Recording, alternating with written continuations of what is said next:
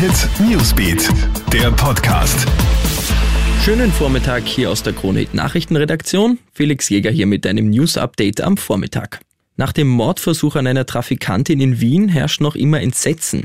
Im Bezirk Alsergrund hat ja gestern ein 47-jähriger Mann am helllichten Tag seine Ex-Freundin mit Benzin übergossen und angezündet. Der Täter flüchtet nach der Tat und wird daraufhin von der Polizei per Großfahndung gesucht.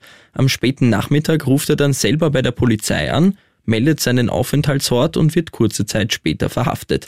Die Frau schwebt aktuell noch immer in Lebensgefahr. Österreich liegt bei der Durchimpfungsrate im internationalen Vergleich weit hinten. Experten warnen jetzt davor. Gestern ist ja jetzt der Impfstoff von AstraZeneca doch für Menschen über 65 Jahren freigegeben worden. Laut Bundeskanzler Sebastian Kurz ist das ein wichtiger Schritt, um im internationalen Vergleich aufzuholen. Die Durchimpfungsrate liegt ja in Österreich aktuell nur bei drei Prozent und auch die Corona-Neuinfektionen sind auf einem konstant hohen Niveau. Auch am heutigen Samstag gibt es wieder 2557 Neuinfektionen.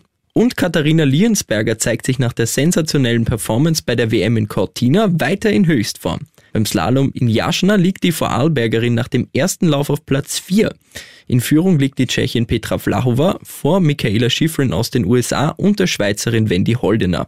Mit Chiara Meyer und Katharina Huber auf den Plätzen 7 und 8 hat das ÖSV-Team zudem noch zwei Starterinnen in den Top 10. Updates zum Rennverlauf bekommst du natürlich bei uns auf Kronhit.at und stündlich bei uns im Kronhit Newsbeat.